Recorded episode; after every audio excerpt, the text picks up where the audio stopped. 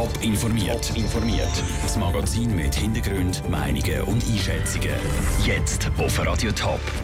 Wieso sich die Schuhmacherfamilie Mente aus Weinfelden nach einem Grossbrand wieder kann freuen und wieso dass in der Begegnungszone zu Frauenfeld in der nächsten Zeit die Post abgeht, das sind zwei von den Themen im Top informiert. Im Studio ist Nina Frauenfelder.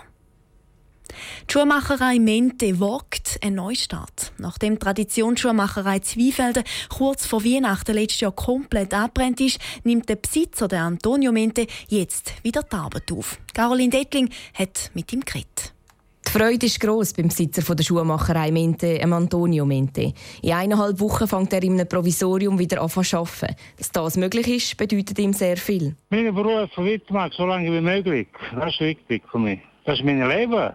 Oder so, das ist nicht alles für mich. Ich habe gefreut, ich wollte weiterarbeiten. Ich bin schon 65, aber ich wollte schon meine Berufe weitermachen. In einem Gebäude an der Amriswiler Straße vermietet die Bürgergemeinde am Antonio Mente eine Werkstatt. Dort wird er zusammen mit seinem Sohn, Andreas Mente, die Schuhmacherei wieder starten. Für die Zukunft ist dann auch geplant, dass sie wieder in eine eigene Werkstatt ziehen und dass der Sohn dann irgendwann das Geschäft kann übernehmen kann. Beim Brand der Schuhmacherei Mente ist auch fast das ganze Wohnhaus, das dazugehört, abbrennt. Zweifelden hat es dann eine grosse Solidaritätsaktion gegeben, um der Familie Mente zu helfen. Es ist eine umstrittene Geschichte, die Begegnungszone in der Altstadt von Frauenfeld. Aber die Stadt, Geschäfte und eine gegründete Interessensgemeinschaft haben viel miteinander geredet und sich am Schluss auch gefunden. Die umstrittene Geschichte feiert heute ein halbes Jahr offizielle Eröffnung. Eigentlich sechs vor allem eine Fußgängerzone und die Autos dürfen nur 20 Stundenkilometer fahren, sagt der Stadtpräsident Anders Stockholm.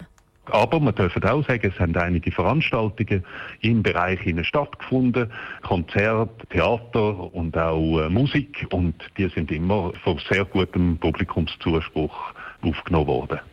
Sie sind zufrieden mit dem halben Jahr, sagt Anders Stockholm weiter. Vor allem im Gastronomiebereich hat es mehr Zulauf gegeben. Was jetzt noch angeschaut werden muss, ist, wie das, das Gebiet daherkommt. Das ist zum Begegnungszonen insgesamt attraktiv zu gestalten. Das sind die Sachen, wo man als nächstes anpacken. Auch die freie Straße, wo in dem Perimeter innen ist, neu zu gestalten, anders zu gestalten. An dem wird sich vor allem in der nächsten Zeit sehen, dass da in den Begegnungszonen innen etwas geht. Auch sind weitere Konzerte und Veranstaltungen geplant. Das Abfahrtstraining der Frauen an der Ski-WM St. Moritz muss um ganze zwei Stunden verschoben werden und die Männer können gar nicht trainieren. Grund dafür ist das Wetter. Steht die Ski-WM etwa wettertechnisch unter einem schlechten Stern? Der Moritz Gubler von Meteo News sagt Nein. Zwar ist das Wetter Anfangswoche noch unbeständig, vor allem heute und am Mittwoch kommt es hier und dort schneien. Für morgen sei aber gutes Wetter angesagt und nach dem Mittwoch ändere sich das Wetter dann komplett zum Positiven. Ab dem Donnerstag sieht es eigentlich wirklich gut aus. Bis auf weiteres hochdruckbestimmtes Wetter mit zum Teil wirklich strahlend blauem Himmel. Ab und zu ziehen vielleicht ein paar hohe Wolkenfelder vorbei, aber eben groß stören tun die nicht. Und ich würde sagen, in Sachen Wetter steht der Ski-WM nur ganz wenig im Weg. Das erste Rennen der Ski-WM ist morgen um 12 Uhr. Den Auftakt machen die Frauen mit der Fahrt vom Super-G. Der Super-G der Männer ist dann übermorgen. Radio Top ist live vor Ort und berichtet. Er ist nicht nur in der Schweiz als Jahrhundertbauwerk gefeiert worden, der neue Gotthard-Basistunnel. 57 Kilometer lang ist der Tunnel und seit 57 Tagen fahren Züge jetzt fahrplanmäßig durch den Tunnel.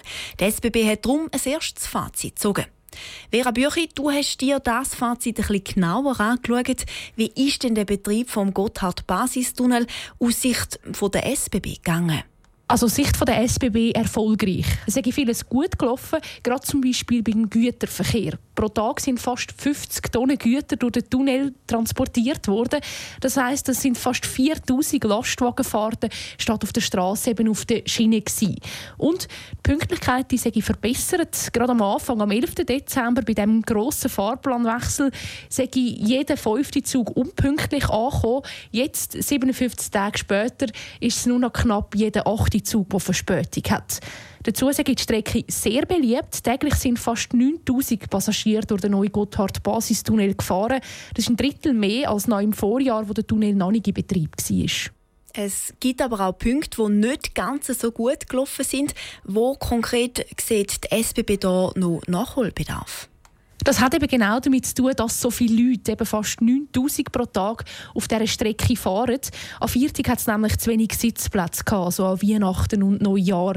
Und dann will die SBB die Pünktlichkeit natürlich noch mehr verbessern. Das sage ich aber nicht so einfach. Laut der SBB ist der Hauptgrund für die Verspätung der Verkehr mit Italien. Also dass zum Beispiel Züge aus Mailand schon häufig mit Verspätung zu Giasso ankommen wo der SBB selber noch arbeiten kann, ist äh, Verspätungen wegen technischen Problemen, also wegen einem defekten Zug. Bis jetzt sei das aber dank einem Ersatzzug im Tessin meistens ohne Folgen geblieben. Danke, Vera Büchi. Die SBB betreibt ja auch Gotthard Panorama-Strecke, also die Altstrecke über den Gotthard. Dort läuft es offenbar reibungslos. Die Pünktlichkeit seit dem Fahrplanwechsel im Dezember liegt bei 100 Prozent. Top informiert, auch als Podcast.